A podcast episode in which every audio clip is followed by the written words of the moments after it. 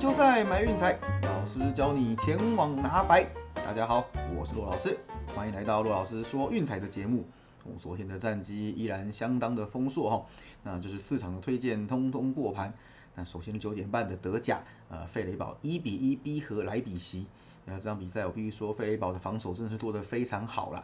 第一个那个点球真的是有一点衰哈，刚好踩在线上，对，那被判罚球就没有办法了。那其实很多攻击都差一点点哦，还有重注什么的。那幸好就下半场靠着曾优莹的一个头锤攻破球门哦，最后一比一僵持到结束，我们的受让也得以过盘。那至于说美国之棒的部分呢，哦，红袜这场真的是破纪录的比赛，前两局就两支满贯炮哦，这是大联盟季后赛历史上第一次单场两支满贯炮，哦，就发生在今天早上。那最后红袜以九比五轻取太空人，系列赛扳平一比一。哦，那我们的推荐大分轻松碾过。对，那最后一场比赛就相当精彩了。哦，那个道奇真的是假鬼假怪，犹豫了半天呢，最后决定用牛棚战，Corey c a n a b l e 先发。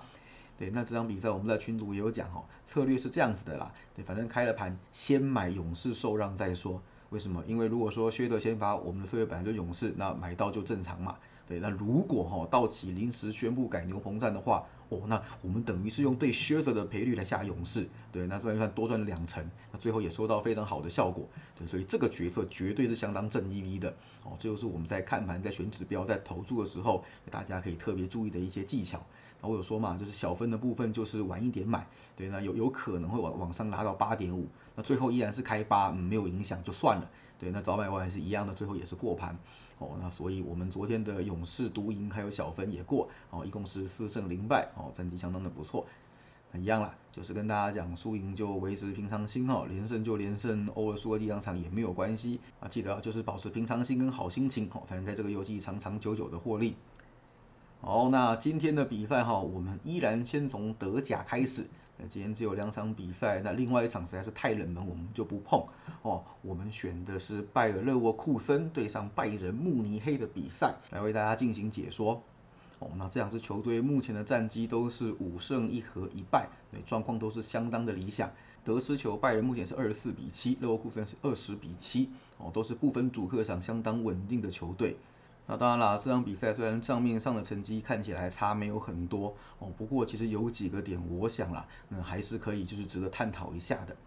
那首先哦，就是勒沃库森呢，虽然说目前为止失球数很少，各项防守数据也都名列前茅，不过哦，目前为止吞了十八张黄牌加一张红牌，这个是全联盟第二多的。也就是说，他们在防守的纪律上其实是有一些顾虑哦。如果说太多这样子多余的吃牌或者在后场的犯规，这会给拜仁很多就是自由球甚至点球的进攻机会。对这部分恐怕要特别注意。毕竟今天面对的对手真的跟前面几场的程度是截然不同的哦。你要在自己的后半场给对手机会，那会是一件非常非常恐怖的事情。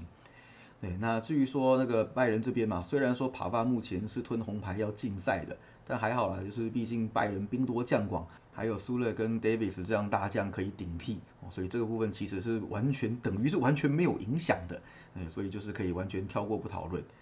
对，那另外哈，就是说拜仁其实对战勒沃库森，嗯，是完全压制的一个状态，哦，最近的十次交手八胜两败，就是从联赛赢到杯赛，就是怎么样勒沃库森都很难赢啦。就算在拜尔球场也是一样吼，就是最近的交手是四胜一败。如果大家常听我们节目，可以注意到吼，就是德甲其实有很多这种对战相克的那种组合，像格罗巴治克拜仁哦，拜仁就是克沃夫斯堡跟勒沃库森，那还有就是我们昨天提到的霍芬海姆克制科隆，那还有像莱比锡克制赫塔柏林哦，这个都是非常典型的例子。反正就是碰到经常就是一面倒，所以我们就是尽可能找这样子的指标来攻略。那虽然说拜仁前一场比赛意外在主场输给法兰克福，哦，这是拿高斯曼执教以来的第一败，对。不过哦，拜仁其实是一支反弹能力很强的球队，对，输球之后下一场会特别的认真。哦，我们看到拜仁最近在输球之后的下一场比赛是十胜四和零败。对，就是反弹能力非常非常强哦，毕竟是德甲的王者。那这场比赛又面对他们过去踢得非常顺手的勒沃库森哦，那所以我想应该是有机会就是止败哦，甚至大赢来就是提振一下士气。那这场比赛我们的推荐是拜仁让一球。那这场比赛开赛时间是晚上九点半哦，大家要特别注意一下，不是半夜哦，千万不要错过了。啊，至于说美国之棒的部分，明天是美联移动日哦，只有一场国联的比赛，道奇对勇士的 Game Two，我们也一起来看一下吧。那这张道奇没有别的选择啦，就是正常的派出 Scherzer 先发。那勇士这边呢是推出 Ian Anderson，哦，决定让 Charlie Morton 多休息一下。嗯，那基本上 Scherzer 的分析我们昨天提过了哈，我们就简单重复一下。基本上他过去在国民哦，勇士是不怕他的啊，最近六次交手三胜三败啊，只有一场是让分过盘，ERA 五开头也是偏高的哦，所以勇士是打他打得非常有心得。那 Anderson 的部分呢，我们就简单来谈一下他哦，那基本上他面对道奇只有三场记录。对，那两场比赛是去年季后赛，哦，一场四局五十分，一场三局掉两分。那今年的例行赛是四点一局掉四分，哦，合计战绩是一胜两败，自责分率四点七四。对，但是有一场比赛是受让打惊动，哦，所以面对道奇的让分盘战绩是两胜一败。好，那其他的部分我想就跟昨天一样啦。那另外有一个很重要的点就是道奇昨天用这种方式，哦，这个是忍不住要讲一下啦。Dave Roberts 有个很大的毛病，就是过度迷信王牌哦，他只信任王牌投手，除此之外，嗯，都是保持相当不信任的态度。对他只会用 Buehler、Scherzer 还有 Kershaw。你看嘛，对巨人的第五战，居然说让圣投王前面要假先发，对，摆一个右投手来骗巨人摆左打，然后再让他上去登场投四局。对你对你圣投王这么没有自信吗？对，Scherzer 或 Buehler 先发，你会这样做吗？不会嘛。所以 Roberts 用这种方式哈，其实代价是要付在就是比赛的后段，甚至下一场。你看第一场比赛，他先把胜利组的两个给压上去，对，那比赛后段其实说真的啦，就算打到延长赛，勇士还是会赢啦，因为道奇的牛棚大将已经倾巢而出哦，已经没有人可以用了。对，那结果呢，昨天比赛没有赢，还全部的牛棚都已经上场投过，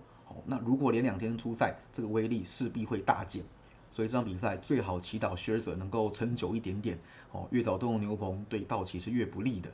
对，那我们前面也提过嘛，其实勇士打靴者是很有心得的哦，所以我想靴者你说要什么玩投玩风投个八九局不太可能，甚至投到七局我觉得都是有问题的啦。哦，那所以基本上这场比赛我想那个道奇的优势并没有这么大，让分要过盘这个难度实在是太高了。哦，不要忘记，我们前面也谈过两个先发投手对战的过盘率。学者近六场对勇士是一胜五败，Anderson 对道奇是两胜一败。哦，对，所以我想这场比赛怎么看来受让还是比较有利啦。对，所以我们的推荐勇士加一点五，这个是基本的。那另外就是说国联这边的比赛看起来都是投手压制主场战局的。对，你看昨天的第一场比赛，全场哦到九局上半才出现第一次保送。就可以知道，基本上投手真的太强了，那个节奏都在他们的掌控之中哦，所以我想大家的攻略的方式也会比较保守。你看大家不断的使用小球，就是用很保守的方式抢分，对那基本上全垒打也是垒上没有人的情况下，就是低消最低伤害，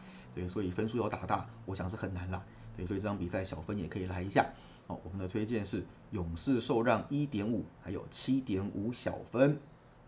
好，那最后再帮大家整理一下。首先德甲的部分，我们推荐是拜仁让一球；